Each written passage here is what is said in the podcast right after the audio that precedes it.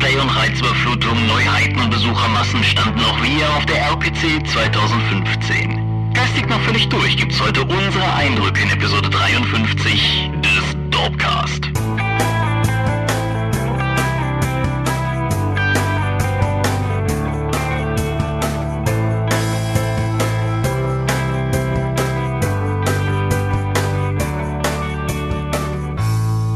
Hi und herzlich willkommen zur 53. Episode des Dopecast. Es ist mal wieder ein Jahr um, es ist mal wieder Zeit für das alljährliche große Messethema, mit dem wir uns beschäftigen wollen. Fangen wir mal mit uns an, das bedeutet in einem Falle äh, Michael Skorpio-Wingers, guten Abend. Und im anderen Falle mich, Thomas Michalski. Hoi. Und das große Thema, was ich meine, ist. Die RPC 2015. Genau. Wir waren mal wieder in Köln. Wir waren auch tatsächlich das hat im Gegensatz zu Spielemessen und anderen bis jetzt ja immer funktioniert. Wir waren tatsächlich beide in Köln, wenn auch an unterschiedlichen Ständen und haben erlebt, was, was die RPC uns so zu bieten hatte und wollen darum auch diesmal wieder darüber reden. Ja, nach der Medienschau. Nach der Medienschau und nach zwei Dingen, die ich kurz vorher reinwerfen wollte. Zum einen, uh. Die Schätze der Himmelsstürmer ist ein Earthbound Fan-Download, der von uns, hier also uns Dorp, pünktlich zur RPC online gegangen ist. Es ist ein 16 Seiten langes PDF, illustriert und gelayoutet mit Schätzen aus eben jener Earthbound-Runde, die wir hier im Podcast auch hier und da schon mal erwähnt haben, in der auch du teilgenommen hast. Mir wurde gelegentlich bereits gesagt, dass die Auswahl der Schätze ein wenig dolchlastig wäre. Das oh ja. kann ich nicht in Abrede stellen.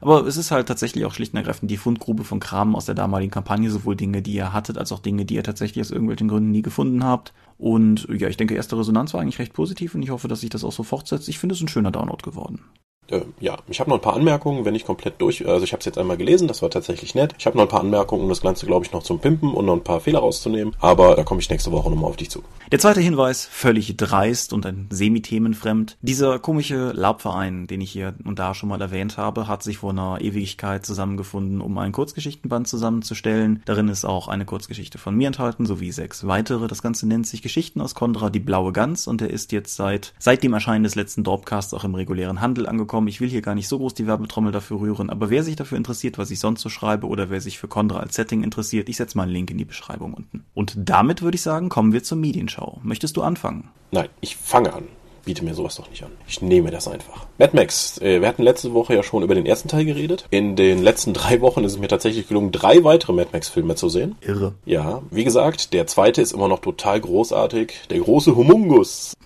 die, die Charaktere, die dort aufgebaut werden, das Worldbuilding, die Verfolgungsjagden. Ich glaube, die finale Verfolgungsjagd ist 18 Minuten lang und war damals Rekord. Dieser wahnsinnige Iro-Typ, der da an der Kette vom großen Humungus gehalten wird. Design, Charaktere, die, die Wagen, die Story, total geiles Teil. Der dritte Mad Max kam relativ schnell danach. Das ist irgendwie anders als die anderen. ja. Ich weiß nicht, ob man sagen kann, ist es die Disney-Version von Mad Max? Hm, auch nicht wirklich, oder? Na, er hat wieder coole Designs, er hat Tina Turner, er hat die inzwischen ja in die kulturelle, ins kulturelle Gedächtnis aufgenommene Donnerkuppel. Mhm. Aber es gibt keine Verfolgungsjagden. Es hat ein ganz komisch, das Film hat ein ganz komisches Pacing. Ich verstehe nicht, warum der eigentlich gegen diese Stadt vorgeht, weil das ist der einzige Hort der Zivilisation da und am Ende explodiert er und ich verstehe nicht warum. Es gibt diese Kinder in der Oase, was ein kompletter Plotstopper ist. Und ich verstehe auch nicht, da sind Kinder dabei, die sind vielleicht drei oder vier Jahre alt. Wer hat sich um die gekümmert? Das sind offensichtlich nur Kinder da. Wann sollen das alles passiert sein? Die müssen noch gar nicht geboren sein dann. Es ist alles seltsam. Ja. Ähm, der dritte ist seltsam. Aber kommen wir zum aktuellen Mad Max 4. Fury Road. Alter Falter, was für ein Film. War gut, ja? Der war fantastisch, Thomas. Hast du ihn auch gesehen? Nein, leider noch nicht. Thomas! Ja, es ist äh, ein Phänomen, das sich hier in Aachen schon dann und wann ereignet hat, das ich grob umfassen möchte mit Hey, wir waren gestern in Mad Max. Hast du den auch schon gesehen? wenn das eine gewisse Dichte erreicht, dann kannst du halt tun, was du willst. Dann waren halt alle drin und du noch nicht. Ich bin aber fest entschlossen, den noch zu sehen. Also das ist gar keine Toll. Frage. Wenn du jetzt Freunde hättest, wäre das ja kein Problem. Ja, yeah, right. Worum, worum geht's in äh, Mad Max 4? Weitestgehend um Verfolgungsjagden, aber das wäre, glaube ich, ein bisschen zu kurz gegriffen. Das Ding ist einfach totaler optischer Bombast. Ich habe zwei Stunden lang hat mich das Ding einfach nur mit Grafiken zugeworfen, mit mit unfassbar genialen Designs. Die Schurken, die Fahrzeuge, die Klamotten, die Helden. Das sieht alles so unfassbar gut aus. Ich, ich saß stellenweise im Kino und hatte die Kinnlade runtergeklappt und habe einfach nur geglotzt, was da vorne losgeht. Das ist definitiv ein Film fürs Kino. Ich habe ihn auf Englisch und in 3D gesehen. 3D war jetzt nicht unbedingt notwendig und Englisch hatte die tolle Eigenheit, sie haben meistens in irgendwelche Atemmassen geschrien oder nebenbei, wenn sie gesprochen haben, ist irgendwas explodiert. Deswegen bin ich mir nicht sicher, ob ich genau verstanden habe, worum es teilweise geht. Der Film hat aber doch ohnehin kaum Dialoge, oder? Ich denke mal, es konnte sich keiner damit rausreden, irgendwie seinen Text nicht zu kennen, weil ich glaube, Tom Hardy, der den Mad Max spielt, hatte keine zwei Seiten, die er irgendwie spricht. Also das kann keine zwei Seiten Dialog gewesen sein. Das ist aber ganz spannend, weil Mad Max ist nicht der eigentliche Held des Films. Das ist Furiosa, gespielt von Charlize Theron. Die ist nämlich tatsächlich die Heldin, weil sie aktiv agiert und etwas tut und eine Zukunft verbessern will. Wohingegen Mad Max einfach nur auf seine Umgebung reagiert und versucht zu überleben. Das hat ja auch durchaus, sagen wir mal, recht wilde Internetdebatten bereits ausgelöst, dieses Verhältnis. Was ich nicht verstehe, verstehen kann. Ich war völlig weggeblasen davon, was für tolle Frauenfiguren dieser Film hat, wie badass die sind, gerade Furiosa. Wenn irgendwie in einer späteren Szene, es gibt ein Scharfschützengewehr, Max schnappt sich das, schießt dreimal und du hörst im Hintergrund eine von den anderen Frauen sagen, so, jetzt haben wir nur noch einen Schuss und hinten passiert nichts, worauf er schießt und äh, Furiosa kommt an, Max gu guckt nur irgendwie einen Moment, genervt, reicht ihr das dann und sie schießt einmal und äh, die Sache ist erledigt. Das heißt, das ist so geil, ein, eine so fähige Actionheldin zu haben. Auch äh, der ganze Plot gibt ja diese Feminismus und Macho-Diskussion im Internet, die total doof ist, weil, oh mein Gott, ist das ein starker Film mit tollen Figuren. Das ist doch egal, ob das Männer oder Frauen sind. Ich denke, das ist doch ohnehin eigentlich, eigentlich der, der ganze Kern dieser Debatte, oder? Es geht ja niemandem darum, jetzt sozusagen ein, ein Privileg auf starke Frauenfiguren zu haben. Es geht doch vielmehr darum, dass wir den Anspruch verfolgen, interessante Figuren unabhängig des Geschlechtes zu schreiben oder zu haben. Ja. Und genau in diese Kerbe scheint der Film ja voll zu hauen. Ja, oh, das ist so gut. Furiosa ist so ein toller Charakter. Charakter. Aber es ist auch toll, weil sie halt immer noch Hoffnung hat, arbeitet sie auf irgendwas hin, wohingegen Max halt ein gebrochener Charakter ist und immer noch. Also ähm, der, der kann auch nicht mit anderen Menschen wirklich zusammenarbeiten, weil ihn das immer daran alles, alles an alles erinnert, was er verloren hat. Der ist halt der totale Anti-Held, deswegen muss er auch immer irgendwo weggehen, wenn er irgendwie jemanden unterstützt hat oder notgedrungen in eine Zwangsallianz gedrängt wurde, weil er möchte eigentlich keinem mehr helfen. Das ist toll. Die, die Figuren, die er sonst darum aufbaut, dieser religiöse Kult, der Immortan Joe. Es gibt eine Bullet Farm, wo dann eben die Munition noch hergestellt wird. Es wird irgendwo Treibstoff noch produziert und das sind dann einzelne Machtgebiete in diesem Gebiet. Dazwischen sind noch mehr Raider, also die sind ja an sich schon alle bekloppt. Es gibt diesen religiösen Fanatismus. Habe ich schon mal erwähnt, wie geil die Bilder sind? Gelegentlich, aber das ist ja. tatsächlich auch eine Sache, dafür brauche ich nicht dich, dafür muss ich mir nur den Trailer anschauen, weil alleine, mhm. alleine was der Trailer sowohl an Bildern, aber auch an Schnitt mhm. zu bieten hatte, war schon irre. Und ich habe jetzt so häufig gelesen, dass der dass der neue Mad Max halt mehr oder weniger das Action-Kino der letzten Jahre völlig beschämen würde, weil er zeigen würde, was eigentlich möglich gewesen wäre. Ja. Und ein Blick auf den Trailer reicht im Prinzip, um mir zu sagen, dass das mutmaßlich ein valider Anspruch ist, weil das sieht so oh, gut ja. aus. Und der Film ist so treibend. Also ich hatte die erste Hälfte meiner Nachos schon während der Werbepause beziehungsweise den Trailern vorher gegessen und die zweite Hälfte nach dem Film. während des Films habe ich praktisch nicht gegessen, weil ich nicht dazu kam. Der ist derartig intensiv, der lässt dich kaum los. Ja, das ist, das ist selten, dass das klappt, aber ja. Hm. Ich glaube, eine meiner Lieblingsszenen ist auch, wenn dann Max äh, von diesem Warwick, von diesem Belagerungstruck dann irgendwie losgerissen wird, um die Ecke kommt und sieht, wer ihn da entführt hat und da stehen fünf äh, halbnackte Topmodels im Sand und, so, äh, und der Blick von ihm ist super. Total toll. Unbedingt anschauen. Wenn ihr diesen Film noch nicht gesehen habt und jetzt äh, der gerade läuft, macht den Dorpcast aus und geht den gucken. Ja, wir wollen nicht übertreiben hier, ne? Also. Ja, Dorpcast kann man immer noch hören, aber irgendwann ist Mad Max raus. Ja, gut. Lass ich gelten. Okay. Ja, das erstmal zu Mad Max 4 unbedingter Guckbefehl. Dann komme ich meinerseits zu einem weiteren absoluten Topfilm mit starker Frauenfigur. The Owling. ja. The Owling. Ich äh, hole mal ein bisschen aus für den Fall, dass das irgendjemand hört, der nicht weiß, wovon ich rede. Auch wenn treue Dorpcast-Hörer das ja schon wissen könnten. Auf der Heinzcon, auf der du ja auch warst, das wird jetzt gleich ja noch eine Rolle spielen, hat das Team von Orkenspalter TV einen Film gedreht mit dem Anspruch, dann auch direkt mal den schlechtesten Film zu drehen. Also je nachdem, wo man es liest, wahlweise aller Zeiten oder des Jahres oder seines spezifischen Subgenres des Found-Footage Eulenhorror-Rollenspielfilms. Mhm. Und ja, den Trailer haben wir hier auch irgendwann schon mal verlinkt gehabt. Und es geht im Großen und Ganzen darum, dass die Heinzcon veranstaltet wird von dem geldgierigen Patrick Götz vom Uhrwerk Verlag und dem Bürgermeister von Norden Norddeich. Ja, und, das sind wichtige Titel. Ja, die werden ja auch bis zum Erbrechen gemolken, was ich großartig fand. Und äh, ja, das Ganze ist halt so ein, ja, es ist ein Found-Footage-Film. Ich fand, er guckte Der ab der ersten Szene nicht mehr als Found-Footage-Film funktioniert. Korrekt. Ich, fand, er guckte sich halt so ein bisschen Scripted Reality-mäßig halt, also eher so, also weniger, weniger, Blair Witch und eher so halt diese, diese ganzen Nachmittagsprogrammsformate, wo man halt das Kamerateam auch mal durchs Bild laufen sieht oder so. Auf jeden Fall, es werden Killer-Eulen freigesetzt, die von einem wahnsinnigen Wissenschaftler, der von Thomas Römer, ehemals DSA-Chefe und so und jetzt Splittermond-Mensch gespielt wird und diese Eulen beginnen halt die Leute zu attackieren. Diese Eulen werden dargestellt durch äh, kleine handgroße Plücheulen, die Uhrwerk äh, Heinz-Eulen-Dinger, die man vielleicht aus dem Merchandise auch kennt. Eulenangriffe werden durch, dargestellt, indem Berge von diesen Eulen auf arglose Schauspieler geworfen werden, die sich daraufhin dann in Todeskrämpfen am Boden wälzen. Und ja, am Ende tun sich dann der Sheriff von Norden Norddeich der von dir gespielt wird. Korrekt. Und die von Mayre Stritter gespielte äh, Tontechnikerin des anwesenden Kamerateams, die aber zugleich auch investigative Journalistin und Expertin für spezielle Eulen ist, zusammen und stellen sich der größten Gefahr vor Ort, dem Eulenkönig. Du spoilerst das Ende. Soll ich das rausschneiden? Nein. Weil, ganz ehrlich, der Eulenkönig ist im Trailer. Insofern bin ich da. okay. Ja. Also, kurzum, das Ding ist natürlich ein, ein vollkommenes No-Budget Trash-Ereignis, wie man sich das unter den ganzen Vorbedingungen vorstellen sollte. Ja, Moment, das könnte man von Xoro ja auch behaupten, aber The Owling ist ja unter ganz anderer Prämisse gedreht. So, das ist ja auch eine mit die Tagline so gedreht in zwölf Stunden. So, in zwölf Stunden wurde der Film gedreht, geschnitten und die Spezialeffekte fertig gemacht.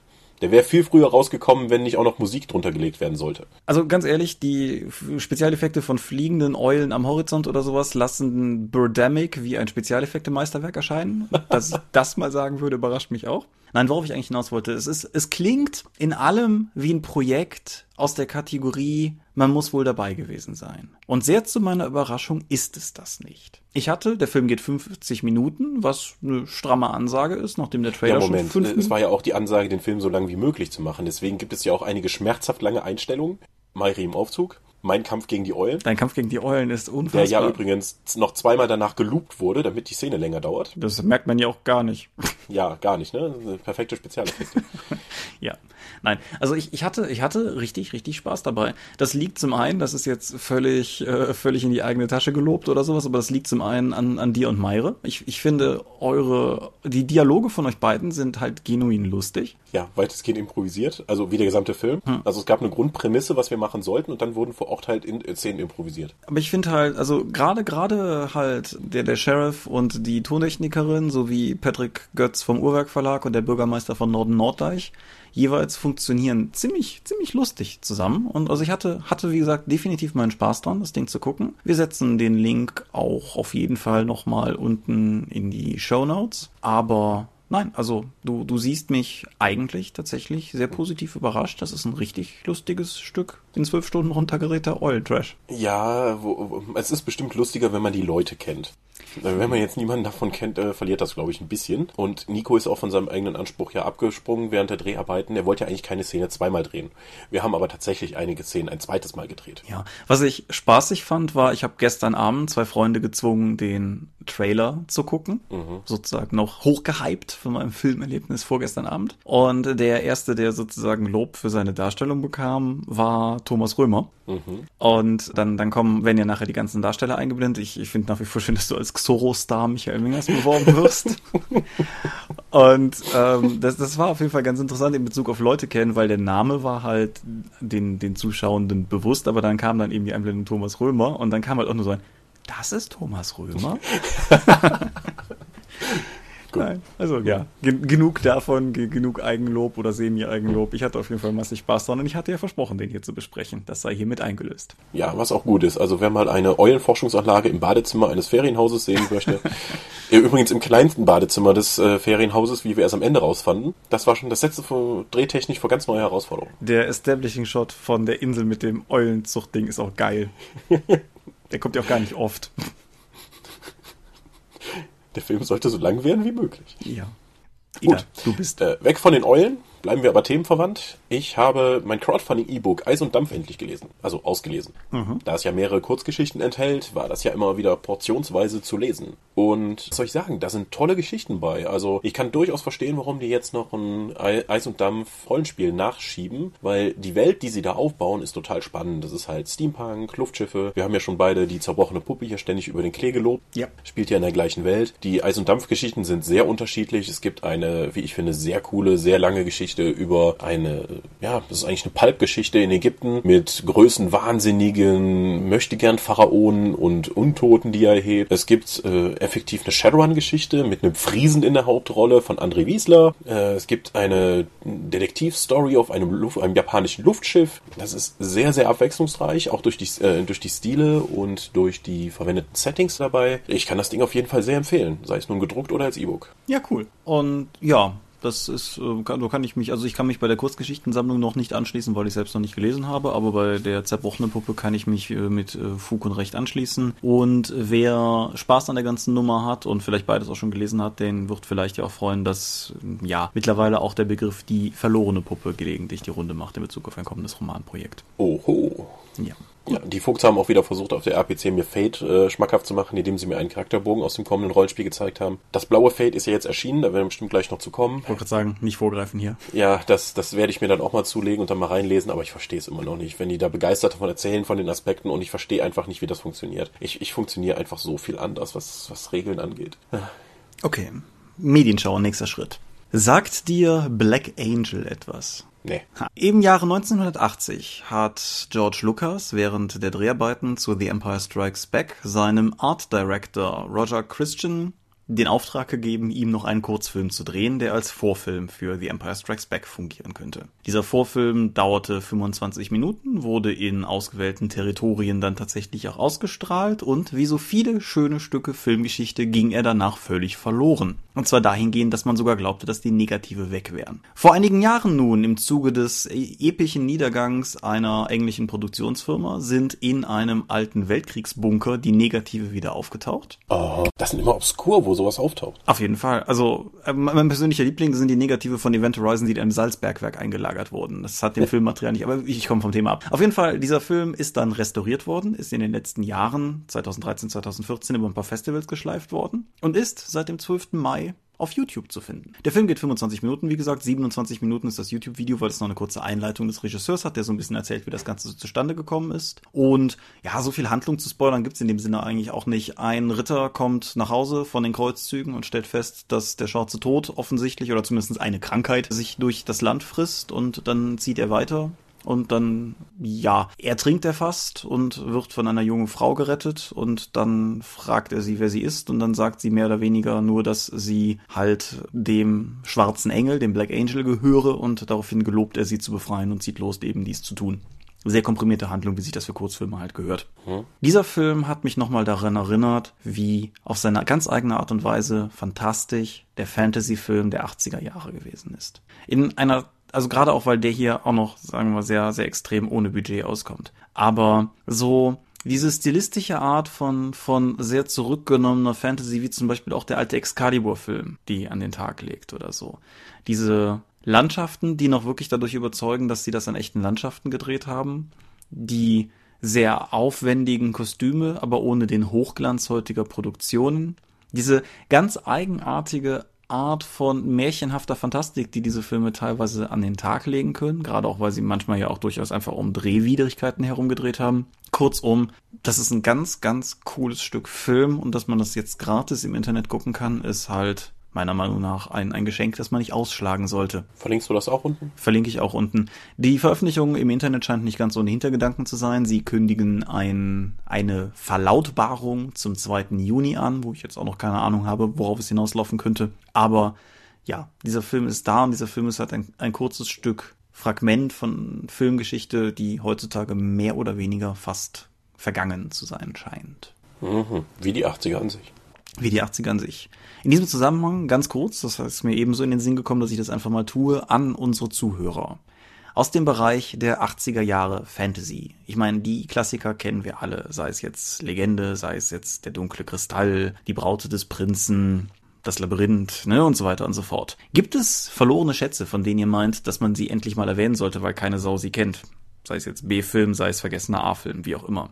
Postet das doch einfach mal. Ich persönlich würde gerne mehr von dem Zeug nochmal sehen. Die Klassiker haben wir halt alle gesehen, oder habe ich zumindest gesehen.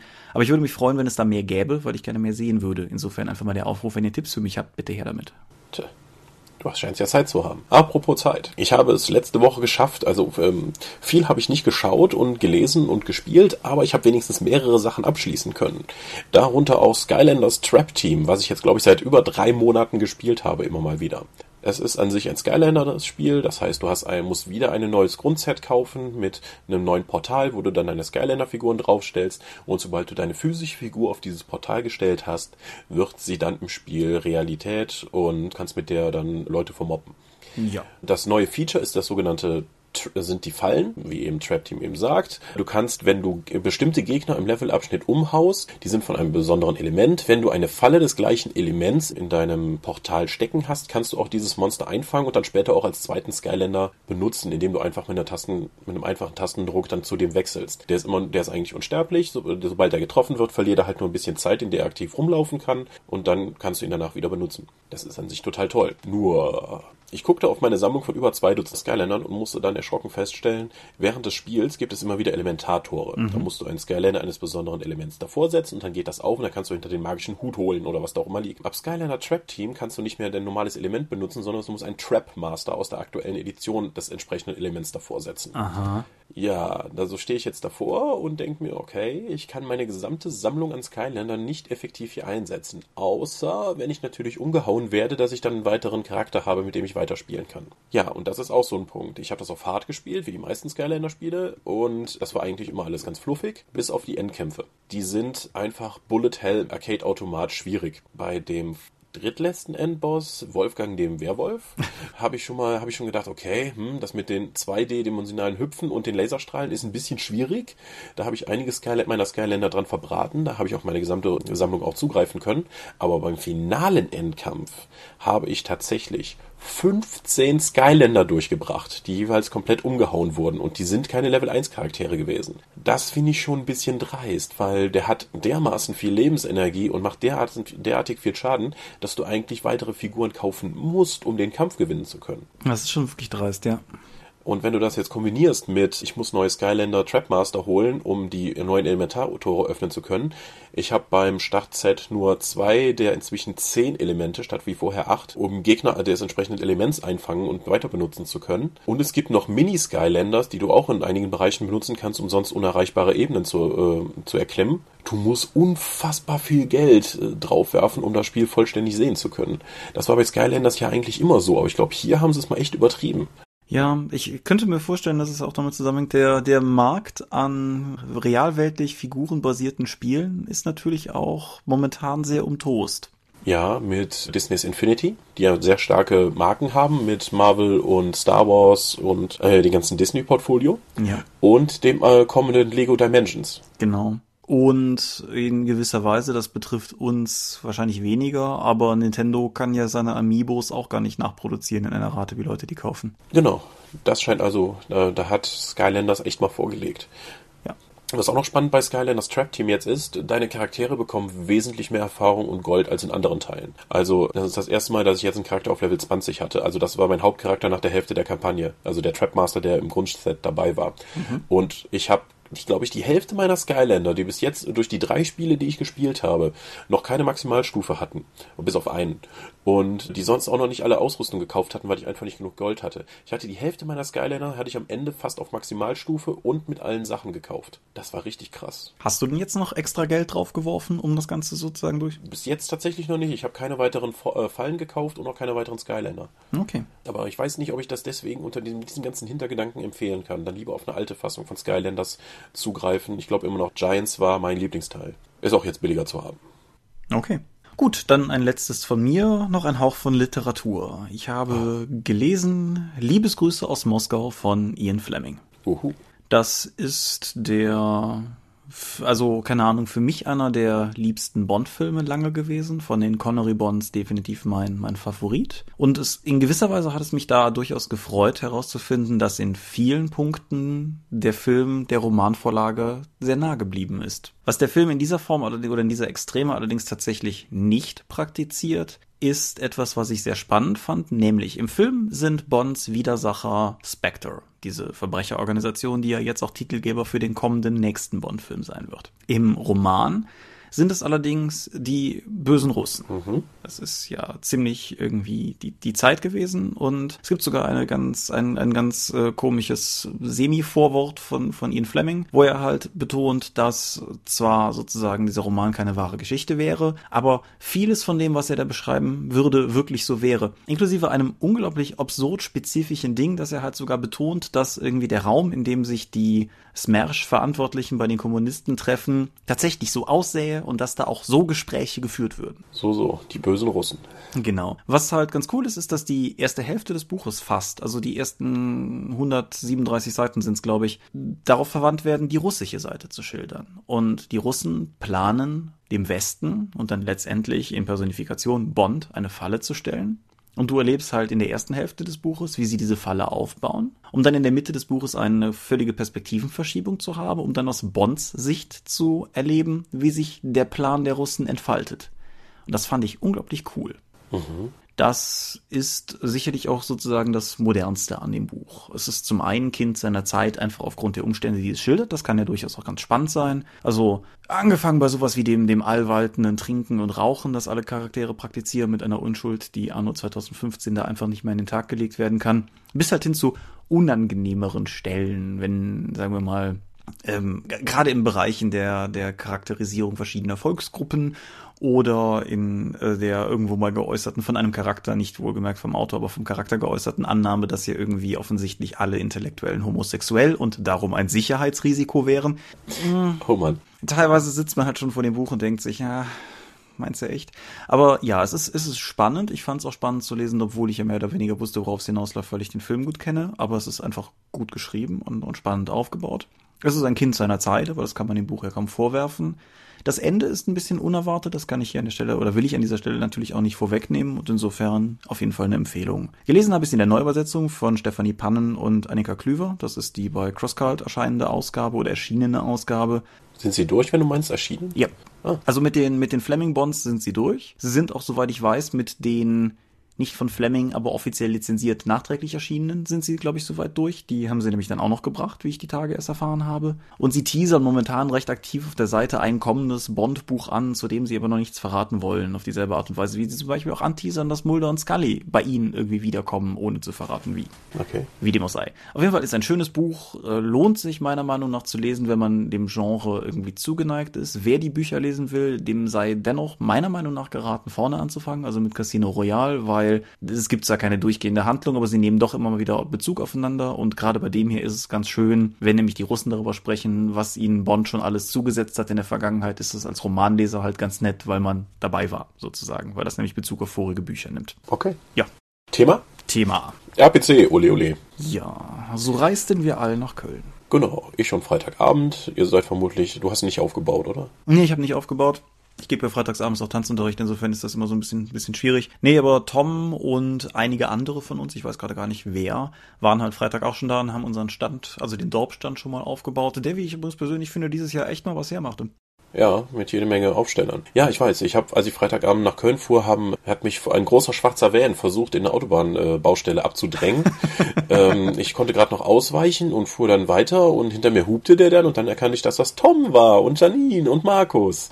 Die Ach, Geschichte Freunde. hört sich anders an, wenn sie Tom, Janine und Markus erzählen, aber das ist. Ja, ähm, aber nur bedingt. ja, nee, wie dem auch sei, genau. Also wir, wir sind, also wir in dem Fall Matthias und ich, sind beide Tage gependelt und sind jeweils mit dem Zug rübergekommen, jeweils vor Messenauftakt sozusagen. Ja. Die GDL hat ja freundlicherweise beschlossen, das äh, RPC-Wochenende aus dem Streik auszunehmen oder so. Und ja. Das ist sehr löblich. Ja, die RPC. Du hast den Dorpstand erwähnt. Warum ist denn der so dieses Jahr so schick gewesen? Warum ist der dieses Jahr so schick gewesen? Du hast die Aufsteller ja bereits erwähnt, weil Tom beschlossen hat, Geld auf den Dorpstand zu werfen, eigentlich vor allen Dingen. Wir hatten halt, wir hatten halt vier Aufsteller zu den 1W6 Freunden, was ja Sinn ergibt, wenn man die Beispielcharaktere kennt. Also dementsprechend hatten wir halt unser, unsere persönliche Antwort auf TKKG bei uns im Hintergrund stehen. Auch wenn irgendwer beim Aufbau gepennt hat, weshalb, wie auch immer die Buchstaben auf jeden Fall durcheinander gewirbelt waren, ist ja völlig egal. Sah auf jeden Fall Ja, genau. aus. Und innerhalb von zwei Tagen war es keine möglich, die neu hinzustellen. Nein. Das wäre nicht gegangen. war auch völlig egal. Nee, es war tatsächlich irgendein ein, ein Messestandbesucher, der uns darauf hinwies, dass das ja mal gar nicht ging, woraufhin wir gesagt haben, hm, hm, Ja, eine sehr typische Dorp-Antwort. Ja. Wir waren eingepfercht zwischen der DSA Testkammer oder so. Nein, nein, das war der Abstellraum von Ulysses. Ja, es war uns irgendwie anders präsentiert worden. Ist ja auch egal. Auf jeden Fall neben dem Ab zwischen dem Abstellraum von Ulysses und dem ADAC. Was Ja. nicht die beste Lage ist. Wir hatten allerdings noch Immerhin direkt am Ausgang. Jeder, der da irgendwie reinkam, musste an euch vorbei. Genau, es gab, es gab einen Weg, der an uns vorbei nach außen führte und außerdem gab es einen Quergang, der sozusagen genau auf uns mündete und da Tom uns auch noch einen fünften Aufsteller spendiert hat, auf dem dann tatsächlich auch einfach die Dorp stand, konnten wir sozusagen auch noch darauf hinweisen, dass hinter dieser Abstellkammer so ein bisschen um die Ecke rum da tatsächlich auch noch ein Stand ist. Das hat also soweit ganz gut funktioniert. Allgemein soweit ganz gut funktioniert. Wir hatten viel Resonanz am Stand. Deutlich mehr als in den Vorjahren. Das betrifft zum einen euch, liebe Dorpcast-Hörer, denn viele von euch sind meinem Hinweis gefolgt und haben kurz Hallo gesagt. Und das hat mich gefreut, weil ihr seid eigentlich alle cool. Ja, genau. Ihr, seid auch am Ulysses-Stand vorbeigekommen und habt mir auch nochmal gesagt, dass ihr den Dorpcast toll findet. Das hat mich gefreut. Ja, das, das war auf jeden Fall, das war auf jeden Fall ganz, ganz cool. Das andere, was halt Leute tatsächlich angezogen hat, waren die 1W6 Freunde, wobei ich jetzt einfach mal vermuten würde, dass sagen wir mal 30 Prozent gekommen sind, weil sie wussten, dass es das gibt. Dann irgendwie 60 Prozent gekommen sind, weil sie einfach die Roll-Ups gesehen haben. Es sind auch genug Leute hingekommen, um so sinngemäß sowas zu sagen wie, also ich will es jetzt nicht kaufen, aber ich wollte euch wohl sagen, total geiler Name. Und es, es gab dann halt noch irgendwie so übrige 10%, die sich gelegentlich dann zu uns verirrt haben, weil sie das Spiel kennen und schätzen und einfach wissen wollten, was in der Neuauflage neu ist. Und das ist natürlich auch ultra cool. Das war ja gewissermaßen die RPC, die erste RPC, wo wir mal waren mit einem sinnvollen Produkt, wenn man so will. Und es hat halt echt Spaß gemacht, heraus oder einfach zu sehen, dass es tatsächlich auch draußen viele Leute gibt, die daran Spaß haben. Genauso eben wie am Dorpcast, genauso wie an Dorp TV. Insofern an dieser Stelle nochmal ein ganz, ganz krasses Danke. Mein, meinen persönlichen Hallodri-Moment der ganzen Veranstaltung hatte ich definitiv Sonntagmorgen auf der Zug-Hinfahrt, als ich in der Bahn angesprochen würde, wie ich denn hieße. Und als ich dann sagte, wer ich wäre, sagte der andere, ja, das weiß ich, ich höre den Dorpcast. Weird. Also es ist, ich fand's total cool.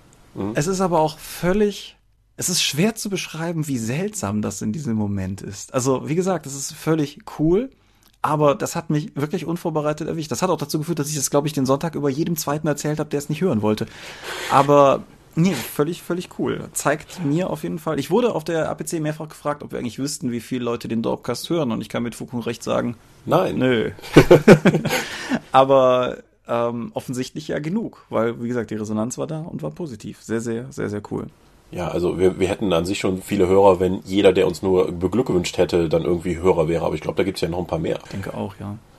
Und äh, zu guter Letzt sei dann, sei dann an dieser Stelle vielleicht auch direkt eingeschoben, dann vergesse ich es nachher nicht, dass es auch am Dorpstand mir persönlich auf jeden Fall dieses Jahr wieder viel Spaß gemacht hat. Wir hatten, wie gesagt, Matthias dabei, der ja bei unseren Messeauftritten eher ein bisschen seltener ist. Und das war halt, war halt cool, weil normalerweise sind wir mit vier Leuten auf der RPC und von denen sind halt immer zwei Leute mit Dorp TV beschäftigt, was de facto bedeutet, dass entweder zwei Leute an den Stand gekettet sind oder wenn einer von denen auch mal eine Runde drehen möchte, dann irgendjemand da alleine aussitzt. Und diese eine zusätzliche Person war auf jeden Fall ein großer Gewinn, weil es halt einfach ermöglicht hat, ein bisschen freier Rotation zu betreiben und auch zumindestens jedem, glaube ich, mal die Gelegenheit gegeben hat, ein bisschen was von der RPC zu sehen.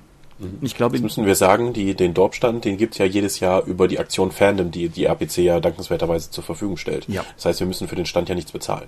Nein.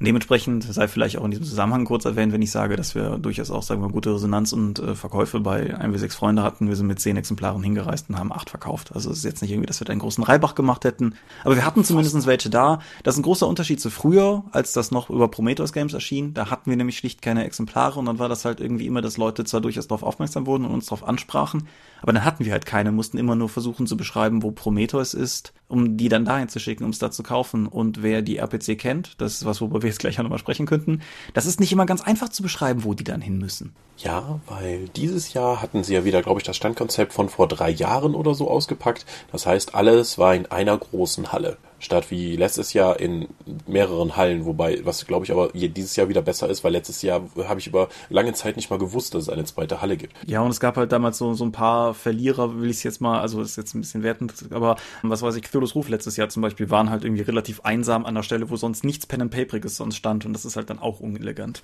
Ja, wobei die APC ja wirklich darauf achtet, schon Lab und Tabletop und Rollenspiel immer schon zusammen zu platzieren. Ja. Das, das funktioniert also auch schon. Was wieder hervorragend funktioniert hat, war der crossmediale Ansatz der RPC. Wir hatten am Stand wahnsinnig viele Leute, die noch nie Rollenspiele gespielt haben. Mhm. Es waren relativ wenig Kids da, hatte ich den Eindruck. Also Kinder habe ich tatsächlich kaum gesehen, aber wir hatten auch Kinder, die unbedingt mal DSA spielen wollten. Ich habe Kinder gesehen, und zwar in der, also vielleicht sogar noch einen Schuss jünger als die durchschnittliche Kinderzielgruppe, die wir jetzt meinen. Meistens an der Hand von Vätern. Mhm. Die waren nämlich bei uns am Stand wegen den 1 bis 6 Freunden, um sich zu erkundigen, weil die Väter teilweise nicht mal selber Rollenspieler, aber offensichtlich irgendwie neugierig geworden, was denn das überhaupt für ein Hobby ist und so. Und vielleicht auch einfach mal die Chance ergreifen, drüber zu laufen. Sich dann halt bei uns teilweise erkundigt haben, ob man denn die 1W6 Freunde benutzen könnte, um das zum Beispiel auch eben mit Kindern zu spielen. Mit diesem Kind im Speziellen zu spielen, das mutmaßlich gerade wieder dabei ist, wegzulaufen. Und ja, das, das fand ich halt ganz spannend. Also insofern, du hast recht, so die früh jugendlichen Zielgruppe habe ich wenig gesehen, aber ich habe halt durchaus viele in Anführungsstrichen echte Kinder gesehen. Das war neu, aber vielleicht auch einfach nur eine Filterbubble-Geschichte. Hm, möglich. Vielleicht sollten wir, wenn tatsächlich das Dorfpersonal jetzt aufgestockt ist, mal über eine extra Ecke, wo dann 15 Minuten Spielrunden gegeben werden können, nachdenken. Ja, machen wir, machen wir nach der Folge. Ja, ja, müssen wir jetzt nicht hier. Äh, aber ja gut, äh, Demo-Runden am Ulysses-Stand sah es ja ein bisschen anders aus. Der war ja dezent größer als der Dorp-Stand. das ist auch gut so. Ja, weil äh, ich glaube, wir hatten 30 Supporter vor Ort. Und sie haben auf dieser gewaltigen Messefläche von uns eigentlich nichts anderes gemacht, als Leute, Leute durch Demorunden zu ziehen. Wir hatten dann noch ein paar Sitzplätze für die Zeichner und ein paar Stehtische, wo man dann Redakteuren Fragen stellen konnte. Und meine Güte, ich habe noch nie auf einer Veranstaltung so viele Interviews gegeben wie jetzt auf der APC. Ich glaube, es wurde acht bis neun Mal ein Mikrofon auf mich gerichtet, damit ich entweder dann ein Audio-Interview geben kann oder direkt auf Film aufgenommen wurde. Ja, cool. Ja, ich habe zwei Interviews gegeben. In dem einen Fall nur über die 1W6 Freunde und in dem anderen Fall über die 1W6 Freunde und die Dorp allgemein. Mhm. Und wir werden dann natürlich eifrig auch darauf verlinken, so wie die online sind. Ich habe in beiden Fällen darum gebeten, dass man uns doch bitte auch Bescheid sagt, wenn sie online sind, dann können wir ja. trommeln. Ja, das war wahnsinnig viel los. Also ich glaube, unser erstes, erstes Zusammenrechnen war, dass es dass wir an beiden Tagen an unserem Stand 750 Leute durch Demorunden geschleust haben. Mhm. Und äh, es gab diesmal zum ersten Mal ein komplettes Meldesystem. Das heißt, man musste sich an einem Stand anstellen. Da kriegt man dann eine Karte, wann die Demo-Runde losgeht und an welchem Tisch. Dann konnte man wieder weggehen, weil man wusste, um 15 Uhr geht meine DSA-Runde los. Da kann ich bis dahin die andere Runde auch ansehen. Da musste man nicht neben dem Tisch stehen bleiben und Leute begaffen, bis die fertig sind, um sich dann hinsetzen zu können. Das hat, glaube ich, hervorragend funktioniert. Führte aber auch dazu, dass wir samstags gegen 13 Uhr schon keine DSA- und Pathfinder-Runden mehr hatten für den Rest des Tages. Bis 20 Uhr ging die Messe. Das kann ich mir vorstellen, ja. Ja, und wir, wir mussten dann halt irgendwann noch hunderte Leute, die auch noch Interesse hatten, abweisen abweisen, leider. Das war schon. Gut, aber auf der anderen Seite, wenn die Kapazitäten erschöpft sind und den Leuten wenigstens ehrlich sagen kannst, dass sie das sind, dann ist es ja auch ja. besser, als wenn die Leute eventuell eine halbe Zeit im im Messelimbus um den Stand schweben, um dann nachher zu erfahren, dass doch nichts mehr frei wird. Also insofern. Genau. Ja, also das neue System hat mir eigentlich sehr gut gefallen und ist ja auch für die Kunden sinnvoller. Es war übrigens unfassbar viel los. Also wir waren auch etwas irritiert am Samstag, weil äh, die Leute sich schon wieder so durch die Gänge geschoben haben. Sowas kennst du eher von dem Wochenende auf der Spielmesse. Mhm. Es war Samstag so viel los, dass sie die Messe dicht gemacht haben und es konnte keiner mehr rein, weil alle Tickets ausverkauft waren. Wie letztes Jahr. Also die Messe wächst weiter. Ja, ich fand das interessant. Ich bin ich habe, also das, das Gespräch darüber, wie viel denn wohl da waren, ist ja so eine RPC-Tradition unter den Ausstellern. Und ich habe auch dieses Jahr wieder ein Gespräch gehabt mit jemandem, der halt zu uns kam mit der subjektiven Wahrnehmung, dass ja eigentlich auch wieder wenig los gewesen wäre, was ich überhaupt nicht teilen kann. Also auch okay. von, von, von mir aus, von uns aus, sowohl vom durch die Gänge gehen, als auch von, von dem, was bei uns am Stand los war, wie auch bei dem, was ich teilweise bei euch am Stand gesehen habe. Nee, kann ich absolut nicht unterschreiben. Das war für mich die geschäftigste RPC, die wir bis jetzt irgendwie erlebt haben. Aha und trotzdem unglaublichen Anlauf. Ist etwas passiert, was ich schon seit langer Zeit nicht mehr hatte. Es hat sich keiner bei mir über DSA beschwert. Cool. Tatsächlich. Also vielleicht ist jetzt der DSA 4 Hubbel überwunden und die Leute, die jetzt noch übrig sind, die sich für DSA 5 interessieren, gucken dem tatsächlich interessiert entgegen. Das ist der Wahnsinn. Also normalerweise hast du auf jeder Messe, wo die ankommen, so ich möchte mich hier beschweren, wo, weil mein Magier kann nicht mehr das und das und ich muss den immer weiterleiten, weil ich keine Ahnung habe, wovon die sprechen. Aber diesmal war fast alles, was ich gehört habe, sehr positiv. Sei es nun viele Earthdawn-Fans, die ankamen und einfach noch wissen sollen, wann geht's denn hier richtig los und Earthdawn, ich habe gehört, ihr macht das jetzt. Äh, Pathfinder-Fans waren da, Iron Kingdom-Fans. Das war toll.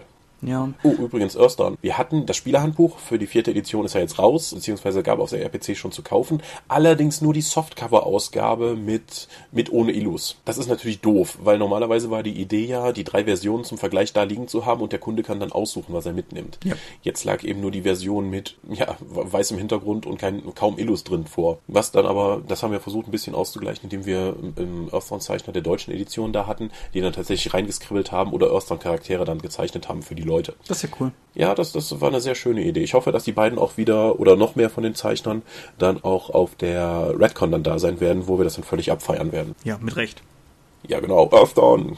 Ja, mit, mit Earthbound sprichst du eine Neuheit an und damit sprichst du ein bisschen was an, was ich dieses Jahr auf der APC, aber dafür kann die Veranstaltung nichts, ein wenig, hm, wie soll ich sagen, ein wenig ernüchternd fand. Also es äh, sind bei Ulysses ein paar Sachen erschienen, die ich cool finde, wo ich aber auch nicht äh, wertneutral bei bin. Ähm, ja, das ist äh, wertneutral ist gut. Du hast Dragon Kings gelayoutet. Yep. Das war, glaube ich, die größte Neuheit, die wir am Stand hatten. Eigentlich sollte ja DSA 5 erscheinen. Nachdem wir aber gemerkt haben, hm, Vielleicht braucht das noch ein bisschen Aufmerksamkeit. Läuft ja noch die Gamma-Testphase und das Ding wird ja auch im August erscheinen. Deswegen, wir hatten aber wenigstens, und das ist Mittwoch angeliefert worden, und Mittwoch ging der LKW mit unserer Ware zu, nach Köln. Deswegen war das ganz toll. Das war sehr knapp, aber wenigstens ist jetzt die tolle Ausgabe vom deutschen Dragon Kings erschienen. Das ist übrigens so eine Art Verlagskönigsweihe, die die Dorp damit jetzt auch durchlaufen hat. ich habe nämlich äh, am, am Samstag guten Gewissens etwas sagen können, was ich bis jetzt nur aus Kundensicht kannte, nämlich sorry, es ist nicht rechtzeitig geliefert geliefert worden. Das betraf unsere Verkaufsexemplare der 1W6 Freunde. Aber die habe ich dann mit Matthias Samstagabend am Bahnhof, als wir angekommen sind, aus der Packstation geölt und habe dann am Sonntag sozusagen druckfrisch die Exemplare mitbringen können. Das war, das war auch nicht, also es hätte weniger knapp sein dürfen. Ja, äh, herzlich willkommen im Verlagsgeschäft. so läuft das. Was bei Dragon Kings noch richtig geil war, war, dass wir Timothy Brown die Woche da hatten. Der ist ja der Autor von dem Ding. Mhm. Altes äh, D&D Urgestein, äh, es ist toll. Der Mann ist jetzt, geht auf die 60 zu und der der kann Geschichten erzählen von damals bei TSR und äh, äh, als man, damals, als wir Rollenspiel erfunden haben, praktisch. Ja, der, ähm, der ist, äh, das ist vielleicht in dem Dragon Kings Zusammenhang vielleicht das, das Erwähnenswerte ist natürlich auch so ein bisschen der Dark Sun Urvater. Ja, er ist einer der Mitautoren von Dark Sun, was sicherlich auch geholfen hat, weil Dragon Kings sehr ähnliche Tropes bedient. Genau und die deutsche Ausgabe das dann auch so schick zu machen. Dann konnten die Leute dann mit dieser schicken Kunstlederausgabe dann zu Timothy Brown hingehen und der hat denen dann das reingezeichnet und hat sich nett mit denen unterhalten. Sowieso Timothy Brown ist ein unfassbar netter Mensch. Das ist so toll mit dem abzuhängen. Kann ich jedem nur empfehlen. Der kommt bestimmt nächstes Jahr wieder zur RPC. Dann sollte man sich einfach den mal schnappen und ein bisschen mit ihm reden. Ja. Er hat sogar Demorunden gegeben. Das ist ja cool. Beziehungsweise er hatte einen deutschen Demogeber und er hat immer wieder dann irgendwie Sachen dabei gesagt. Er saß also dann sozusagen wohlwollend dabei und hat immer wieder eingegriffen. Ja, cool. Ja, ich hab's tatsächlich völlig nicht auf die Reihe bekommen, dem mal Hallo zu sagen das hätte ich nämlich durchaus gerne getan, weil, wie gesagt, ne, voreingenommen und so weiter. Aber ich finde das tatsächlich auch ein cooles Ding, das man sich mal anschauen kann. Und Dark Sun finde ich ja eh auch großartig. Und insofern, ja, ja, was hatten wir sonst noch bei Ulysses? Da Keatadem war noch für Earthdawn da, das Einsteigerabenteuer. Mhm. Da haben mir im Nachgang auch Leute geschrieben, so hier, ich habe das Demo-Ding gespielt, das hat mich völlig weggeflecht, könnt ihr mir das zuschicken, weil ich möchte meine Runde auch anfixen. Musste ich ihm dann leider sagen, er muss noch eine Woche gedulden und dann kann er das kaufen. Haha, ist noch viel besser als ihm zuschicken. Und was hatten wir noch da? Die Straßen von California, äh, unsere Abenteuerspielreihe, diesmal mit Fantasy-Superhelden. Mhm. Das gab's auch. Christian hat, glaube ich, fast 100 Leute wieder äh, bespaßt, alleine äh, über die beiden, übers Wochenende. Der macht ja immer so halbe Stunden bis dreiviertel Stunden Runden. An einem Punkt hat er sogar zwei Tische gleichzeitig bespielleitert. Das war sehr beeindruckend. Ja. Äh, ich glaube, das war's von uns. Gab es bei Pegasus was Neues? Bei, bei Pegasus sind irgendwie Shadowrun-Sachen erschienen, aber ja. ähm, da darf man ich mich. Ich habe komplett den Überblick verloren. Ich auch. Ich bin auf der Messe auch von jemandem gefragt worden oder jemand meinte halt, dass Shadowrun bei uns ein wenig kurz käme. Das ist akut korrekt. Ich habe halt theoretisch eine Shadowrun 4 Runde, die ruht aber momentan aus zeitlichen Gründen, weil der, der momentan mit Leiten dran ist, einfach in Arbeit versinkt.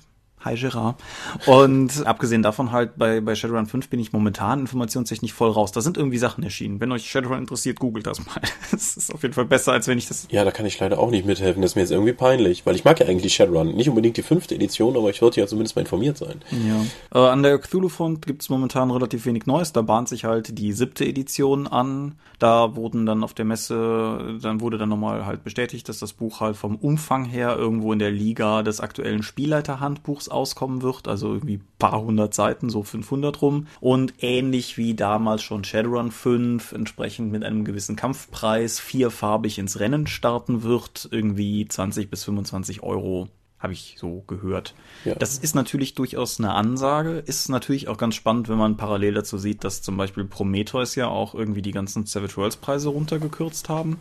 Mhm. Ich bin mal gespannt, in was für eine Richtung das noch geht, weil ja, also. Ist halt schwierig, ne? Also, keine Ahnung, da stehen wir dann halt mit den 1 bis 6 Freunden mit unseren 150 schwarz-weißen Seiten A5 für 12 Euro und für den doppelten Preis kriegst du 500 Seiten Vollfarb Hardcover Cthulhu eines Tages. Mhm. Ja, das ist ja schon eine knifflige Situation. Ja, also wie gesagt, ich verstehe nicht, wie die den Preis halten können, aber die scheinen genug zu verkaufen, dass sie es weiter durchziehen. Ja. Vielleicht machen die es dann einfach über die, über die Masse. Ja. Und ansonsten kommt halt bei, kommt, kommt halt bei Cthulhu viel, aber ist halt zur RPC nichts gekommen.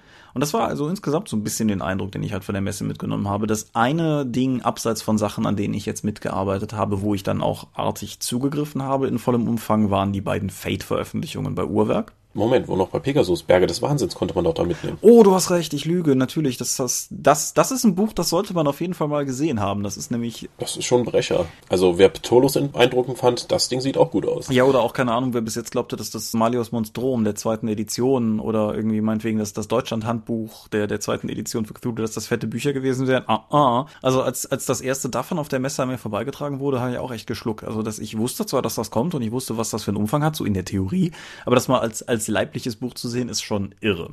Ja, aber ich hatte dich bei Fate unterbrochen. Genau. Dem System, das ich nicht verstehe. Genau, das System, bei dem wir beide meisterhaft schon mehrfach unsere Unkenntnis bewiesen haben. Ich werde jetzt mal versuchen, das zu ändern. Also ich habe sowohl Turbo Fate, was die deutsche Entsprechung von Fate Accelerated, als auch das deutsche Fate Core erworben. Ich habe in Turbo Fate schon mal reingelesen und muss sagen, dass sich mir Dinge langsam erschließen möchte, muss das auf jeden Fall auch mal Probe spielen eines Tages. Ich habe da auch schon Einladungen zu erhalten, aber ja. Zeit und so. Nein, aber es ist, es ist ein reizvolles System, das muss ich sagen. Mehr kann ich jetzt gerade qualifiziert noch nicht zu sagen. Wenn ich, wenn ich mich durchgelesen habe, dann werde ich da auf jeden Fall an dieser Stelle auch nochmal was zu sagen können. Und es sind sehr schicke Bücher geworden. Genau. Also gerade das Blau, äh, die blaue Ausgabe gefällt mir ausnehmend gut. Ja, ich bin mir nicht ganz sicher, was ich von dem Farbton von Turbo Fate halten will. Der Titel im Übrigen gefällt mir extrem gut.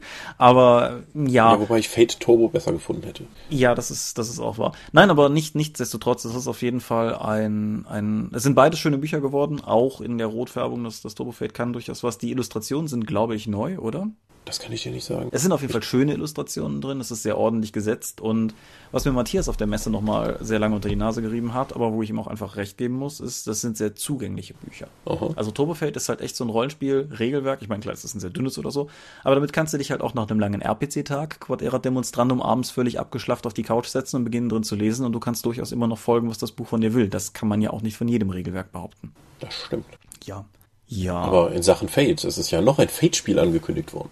Und zwar nicht vom Uhrwerk Verlag. Du willst auf die deutsche Version vom Dresden Files Rollenspiel ansprechen, das bei in Kooperation von Prometheus Games und Feder und Schwert erscheinen soll. Ja, das äh, habe ich auf der RPC überhaupt nicht mitbekommen, dass da irgendwie irgendwas irgendwo gesagt worden wäre, aber ich habe es dann auch im Nachhinein gelesen. Ja, ich meine, die Kooperation ist naheliegend. Feder und Schwert bringen die Romane ja eh. Hm. Ich finde es ein bisschen seltsam, weil so wie ich jetzt im Kontext davon gelesen habe, scheint ja eine neue Version der Dresden, des Dresden Files Rollenspiel mit Fate-Regeln angekündigt zu sein. Da die Prometheus Games bringt jetzt aber noch die alte Version, die ja von allen abgefeiert wurde und die sich unfassbar gut verkauft. Das sind zwei dicke farbige Hardcover im Großformat. Das ist so, hu, schon mal eine Ansage. Vor allen Dingen, wenn man dann weiß, es kommt sowieso was Neues raus. Und ich weiß, dass das Layout dieser Ausgaben international auch ziemlich abgefeiert wurde. Da steht dann immer wieder Kommentare von Harry Dresden dann dabei, mhm. was er davon hält. Und jetzt soll es eine neue neues Layout für die deutsche Ausgabe geben, was ja nochmal den Preis in die Höhe treibt. Ich bin sehr gespannt, wie, wann das kommt und wie das wird. Ja, das ist Das natürlich. hat gutes Potenzial davon, Leute bankrott zu machen. Es ist halt, ich meine, das ist auf der einen Seite eine coole Sache. Es ist eine Marke, es ist eine Marke, die auch gerade in der Szene, denke ich, sehr beliebt ist, mit Recht. Und insofern ist es auf jeden Fall eine spannende Angelegenheit und es ist an sich jetzt gerade auch ein guter Zeitpunkt, weil Uhrwerk ja die, die ganze Operation Fade On nicht abgehakt hat. Da ist ja durchaus auch noch Schwung hinter. Das ist ja jetzt nicht sozusagen eine, eine einmalige Geschichte gewesen. Ja. Aber ja, ich meine, Prometheus sind halt auch gut darin, Dinge anzukündigen. Das sage ich jetzt einfach auch einfach mal als jemand von der Dorp, die wir auch sehr gut darin sind, Dinge anzukündigen. Und auch wir wären vermutlich wesentlich besser bestellt, wenn wir genauso gut darin wären, Dinge auch fertig zu kriegen. Ja, N nicht, nichtsdestotrotz, ich wünsche dem Projekt alles Gute, aber ich bin zurückhaltend, sagen wir einfach mal. Ist also Verhalten optimistisch. weil, weil alleine schon, wie du schon sagst, es kommt ein neues Buch und Prometheus waren immer schon nicht die allerschnellsten in der Umsetzung von Projekten. Und es wäre halt auch einfach ärgerlich, wenn es eine gute deutsche Edition würde, die dann gleichzeitig von einem amerikanischen Produkt überholt würde, beispielsweise. Hm. Mal abwarten. Ja. Ja. Was gab's noch? Am Uhrwerkstand gab's die bemalten Splittermond-Miniaturen zu sehen, die ersten paar. Ich bin so scharf auf die Minis. Ich hoffe, die kriegen wir bald auch in den Shop rein. Gerade den Ritter finde ich super. Aber die, die bieten echt, ich war ja schon um Heinzcon relativ von den Minis geflasht, aber jetzt hier nochmal bemalt zu sehen, vom Phantasus Studio, viele Grüße, toll. Ja. Meire hat Numenera-Testrunden geleitet. Ich weiß gar nicht, ob sonst noch jemand Numenera-Testrunden geleitet, aber es gab auf jeden Fall Numenera-Runden mit der deutschen Übersetzung. Ja, Und da muss ich halt auch einfach sagen, das war jetzt noch nicht zur Messe raus oder sowas, aber es ist ein, ein Projekt, wo ich ja persönlich mit sehr viel Herzblut dran bin, weil ich Numenera einfach cool finde. Keinerlei Verflechtung ausnahmsweise mal, sondern einfach ein Rollenspielprodukt, das ich nochmal genuin einfach cool finde und wo ich mich unglaublich drauf freue. Schön, dass es da auf jeden Fall auch voranging oder geht. ja, was sonst noch? Ich habe vergessen, Warzone-Miniaturen zu kaufen. Das, das tut mir, das ist mir ist jetzt heute aufgefallen, als ich äh, mit den Leuten von Brückenkopf Online und dem Übersetzer von der deutschen Warzone-Version, die dann beim Elmeier erscheinen wird, geredet habe über Facebook und irgendwie so, Moment, hattet ihr Figuren dabei? Ja, eigentlich schon. Oh nein! Ich wäre eh nicht dazu gekommen, die zusammenzubauen. Von daher, trotzdem komme ich mir blöd vor. Ja. Weil viel gekauft habe ich nicht. Also ich glaube, ich habe nur erstanden zwei obskure Tabletop-Magazine mit Warzone-Inhalt am Würfelmeisterstand. Ja. Oh, nochmal Cthulhu. Wir sind heute perfekt organisiert. Cthulhu's Ruf 7 habe ich noch gekauft. Genau, fiel mir auch gerade ein. Die siebte Ausgabe des Magazins ist raus. Diesmal ohne wilde Inhalte von mir oder so. Aber die ist auf jeden Fall raus. Ich habe bis jetzt nur ein bisschen drin blättern können, sieht aber sehr gut aus. Es gab ein beigefügtes äh, kleines Heftchen noch mit einer Kombination von Tausend einer Nacht und den Traumlanden, was ich persönlich sehr, sehr sexy finde als Idee. Und äh, Visitenkarten mit kompletten Charakteren drauf. Hast du die nicht bekommen? Ich glaube nicht, nein. Die wurden mir persönlich eingepackt bei meinem Kauf. Ach. Siehst du mal. Nee, Ja. mir, mir wurde, wir, wir saßen irgendwann mal untätig am Stand und dann kam einer von der Truppe vorbei und sagte, was sitzt denn ihr so untätig darum, wartet mal. Und dann kam er kurz daraufhin wieder zurück und legte mir das Heft vor die Nase und sagte, unterhalte die anderen. Das sind echt Premium-Produkte zu einem unfaschämt niedrigen Preis. Die Ja, sollten viel mehr Geld Fall. dafür nehmen. Weil das, was du da bekommst an Qualität und Umfang, steht in keinem Verhältnis zu den 7 Euro, die sie dafür haben wollen. Ja, sie können ja gar nicht mehr dafür nehmen, glaube ich, aus lizenzrechtlichen Gründen. Das ist ja ein Fanprodukt. Ja, Ja. das mag sein, aber hu. Ja, also es ist tatsächlich, es ist ein Fanprodukt. Es, es gibt kommerzielle Rollenspiele, die wären gerne so gut wie dieses Fanprodukt. Das muss man einfach sagen. Ja. Und ja, insofern, ich habe auch definitiv vor, nochmal was für, für Cthulhu's Ruf zu schreiben. ist einfach ein super cooles Projekt. Und wer, wer Cthulhu spielt und da bis jetzt nicht drauf gestoßen ist, der sollte das tunlichst ändern. Genau. Was gibt's sonst noch von der RPC zu berichten? Äh, Es gibt ein Außengelände, das ich nicht gesehen habe. Ja, da war ich mehrfach. Das war, das war eigentlich, also wer, wer schon mal das RPC-Außengelände gesehen hat, das war halt genauso wie immer. Okay, ja, ich. Es gab ein paar, es gab ein paar interessante Stände so aus dem ganzen Lederkrams und, und ähnlichem, sozusagen Accessoires-Bereich. Die Fressbuden draußen waren okay. Ich habe beide Tage lecker gegessen. Wenn man sich die Mühe gemacht hat, sich ein bisschen umzusehen, musste man auch nicht unbedingt an dem Stand mit den Fleischspießen anstehen, wo man irgendwie eine Schlange bis zum anderen Ende des Geländes hatte. Ich weiß nicht, wie das mit der Musik auf dem Außengelände ist. Ich weiß, dass das für einige Leute ein Highlight ist. Aber auf der anderen Seite kam mir das trotzdem immer so ein bisschen wie, wie, ein, wie ein, ein hartes Publikum vor. Wenn du halt um die Bühne herum auch Fressbuden gruppierst, führt es halt zwangsläufig dazu, dass ein Teil der Crowd vor der Bühne halt auch einfach Leute sind, die gerade zu den Fressbuden wollen mhm. oder die noch da stehen, weil sie da was essen wollen und keine Lust haben, sich in das eben erwähnte Getümmel reinzustürzen, um da irgendwie sich selbst oder andere Leute mit dem gerade erworbenen heißen Essen zu begießen. Gut. Das macht es aber natürlich für dich als Musiker, könnte ich mir vorstellen, relativ schwierig. Gerade halt irgendwie so, und wenn wir das und das machen, dann singen die Männer das und das. Wenn die das, dann singen die Frauen das und das Aktion. Wenn du halt versuchst, das Publikum einzubeziehen mhm. und halt irgendwie auf diese Masse aus teilweise begeisterten, teilweise gelangweilten, teilweise fressenden Leuten runterblickst. Also, ich weiß nicht. Ja, andererseits, wenn du das nicht machen würdest, würdest du wertvollen Platz verschenken, den du für Fress, den du vermieten könntest. Ist richtig. Und vielleicht funktioniert es ja auch durchaus andersrum, dass irgendwie Leute zu den Fressbuden gehen und dadurch Musiker entdecken. Wie gesagt, also ich habe da einfach keinen Einblick. Ich bin da auch zu wenig irgendwie in dem ganzen Musikerbereich affin, als dass ich da irgendwie groß was zu sagen könnte. Und irgendwie ist es ja schon nicht, nicht ganz ohne Skurrilität, wenn man da irgendwie steht und sich da gerade seine Falafel zum Mittagessen holt und im Hintergrund irgendwie gerade Tanzwut versuchen, die Leute anzutreiben. Das war schon irgendwie ganz, ganz niedlich. Okay. Ja, ansonsten Messekram. Bei Manticore sind ein paar Produkte erschienen. Da muss ich zugeben, habe ich gerade gar nicht so den Blick drauf, weil ich, das haben wir glaube ich hier im Dropcast nie erwähnt, seit, äh, weiß ich jetzt gar nicht, zwei Monaten oder so, mich bei Manticore ein bisschen zurückgenommen habe. Einfach Arbeitsauslastungsgründe und so weiter und so fort. Und ich mache ja Dinge lieber ordentlich als zu viele Dinge gleichzeitig. Was ich gesehen habe, was raus ist, wo ich zumindest irgendwie zwischen so in meiner ausklingenden Phase noch über die Cover geguckt habe, ist der erste Band der deutschen Ausgabe von Sorcery, diesen ja, genau. legendären Abenteuerbüchern sozusagen, die damit endlich mal eine schöne neue deutsche Ausgabe erfahren, was sie definitiv verdient haben. Und äh, ich glaube auch da war der erste Roman zum einsamen Wolf, was sozusagen dann das äh, nicht interaktive literarische Begleitwerk zum interaktiven literarischen Buch ist oder so. Das ist schon sehr meta. Ja, finde ich aber ganz interessant. Ich bin ja nicht so der Solo-Buchspieler, wie auch immer. Und fand das Setting eigentlich immer ganz spannend. Mal gucken, vielleicht hole ich mir den tatsächlich mal. Das ist ja. Ja. Und, und, was ich an dieser Stelle noch erwähnen wollte, ist ein äh, kleines Projekt, eine, eine Frau, wie auch immer, unter dem Namen Tintenfuchs, die sich auf nerdische Kalligrafie ausgelegt hat. Die waren ebenfalls da. Und wer, wer zum Beispiel mal die, diesen, also wer auf der Messe war, hat vielleicht Leute mit dem T-Shirt mit diesem kalligrafisch gestalteten TARDIS gesehen oder so. Es ist ziemlich cool. Ich setze einfach mal einen Link hier drunter. Es sind nämlich nette, sympathische Leute und gleichzeitig ein unglaublich cooles Projekt. Und ich finde, handgefertigte Kalligrafie ist ohnehin etwas, was irgendwie erhaltenswert, weil schön ist. Und ja, kann man ja einfach mal reinschauen.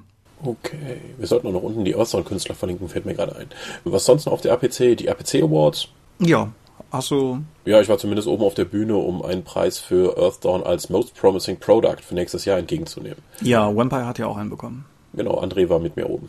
Ja, ja freut, freut mich, gar keine Frage. Ja.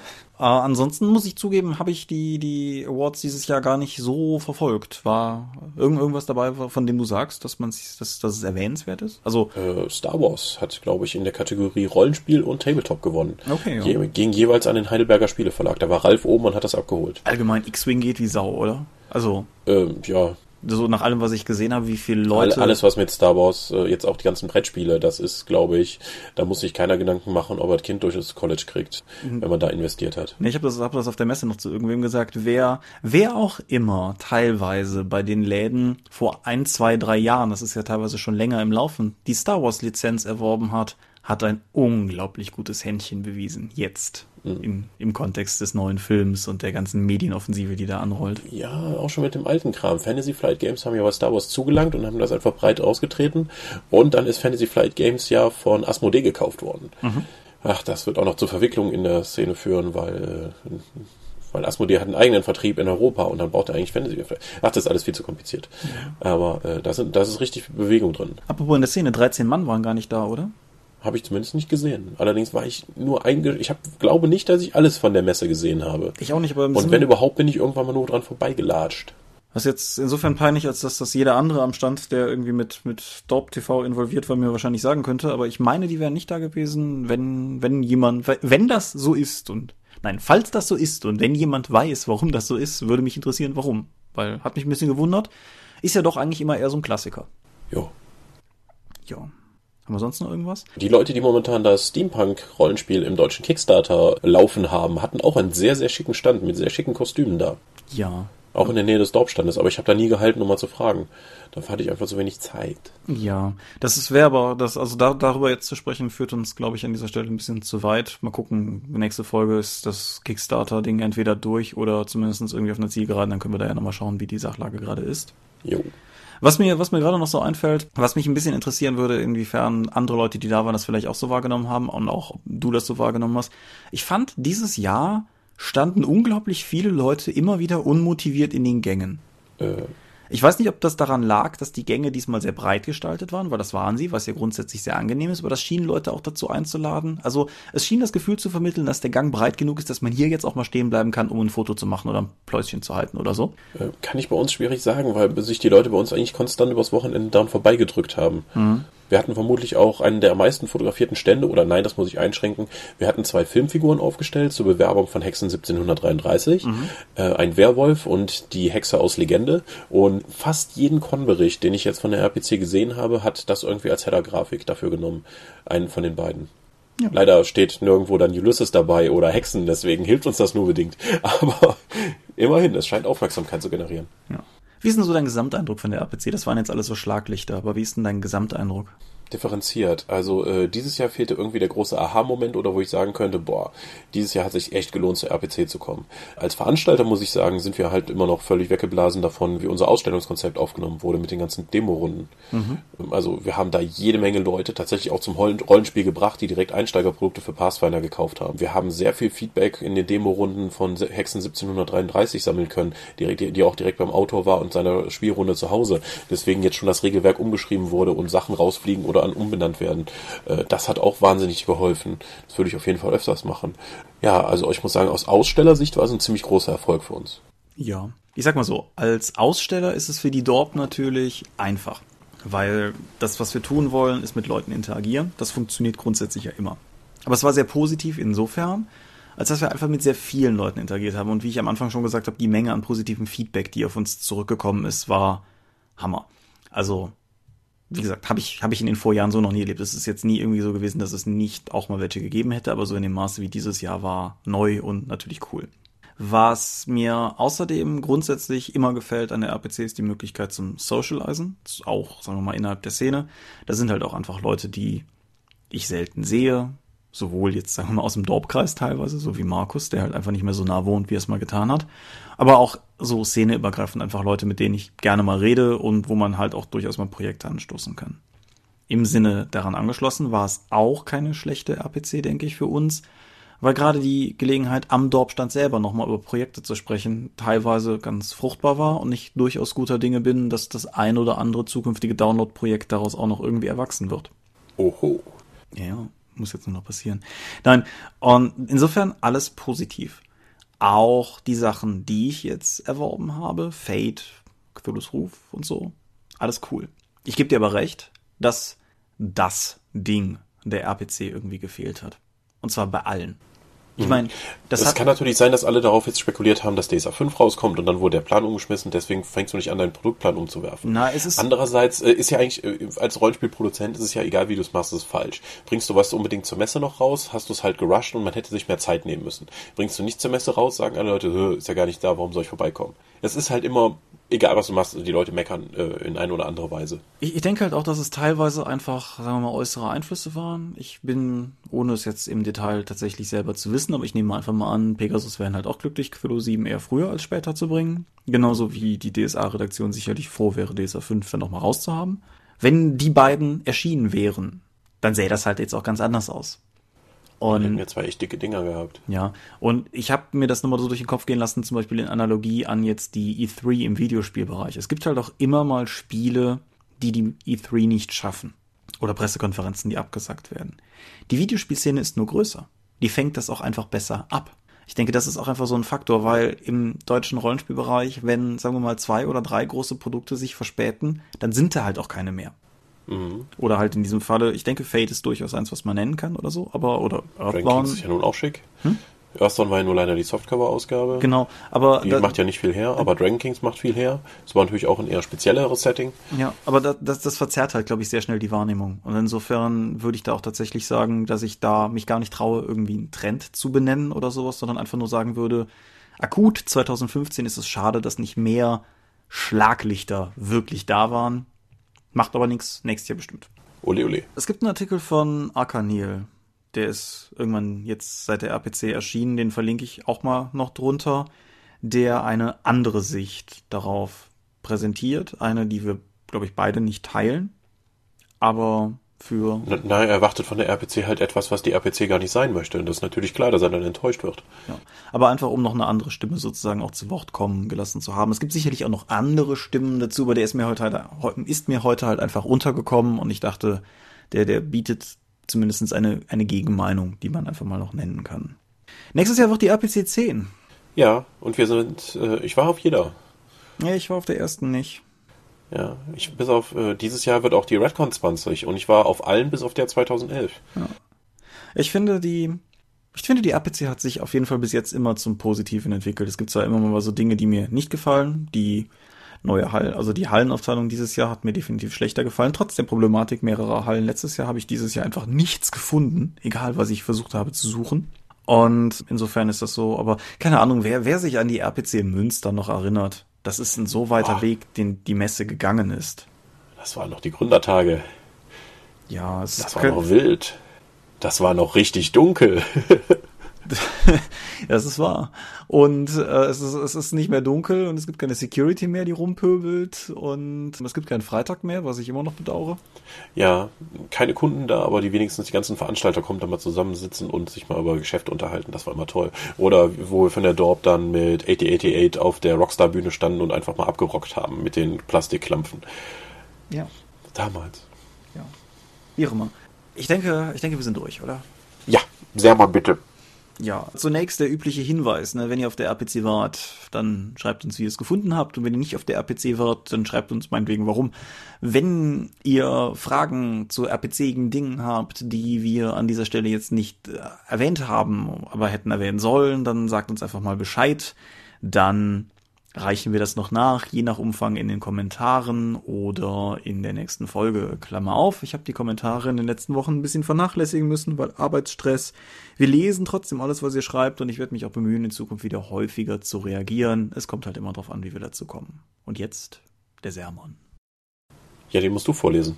Wir sind die Dorp. Unsere Webseite lautet www.die-dorp.de. Folgen könnt ihr uns per RSS-Feed oder via RSP-Blogs. Abonnieren könnt ihr uns via iTunes. Wir haben Accounts bei Facebook, bei Google+, bei YouTube und bei Twitter. Bei Twitter erreicht ihr unter @die_dorp den Tom, der freut sich auch immer über Feedback. Aber mich persönlich, falls ihr mich erreichen wollen solltet, erreicht ihr unter @seelenworte. Seelenworte ist auch der Name meines Blogs, das ich im Übrigen vor wenigen Tagen erst ein wenig umdesignt habe, falls ihr mal Lust habt reinzuschauen. Wir veranstalten gemeinsam mit dem Condra e.V. einmal oder zweimal pro Jahr die Drakon, eine kleine Pen Paper Con in der Eifel. Wir haben noch keinen aktuellen Termin, aber wer dem Ganzen folgen will, findet das alles unter drakon.condra.de. Tout. Ja, vielen Dank fürs Zuhören. Bis bald. Bis in 14 Tagen und bis dahin viel Spaß beim Spielen. Adieu und ciao, ciao.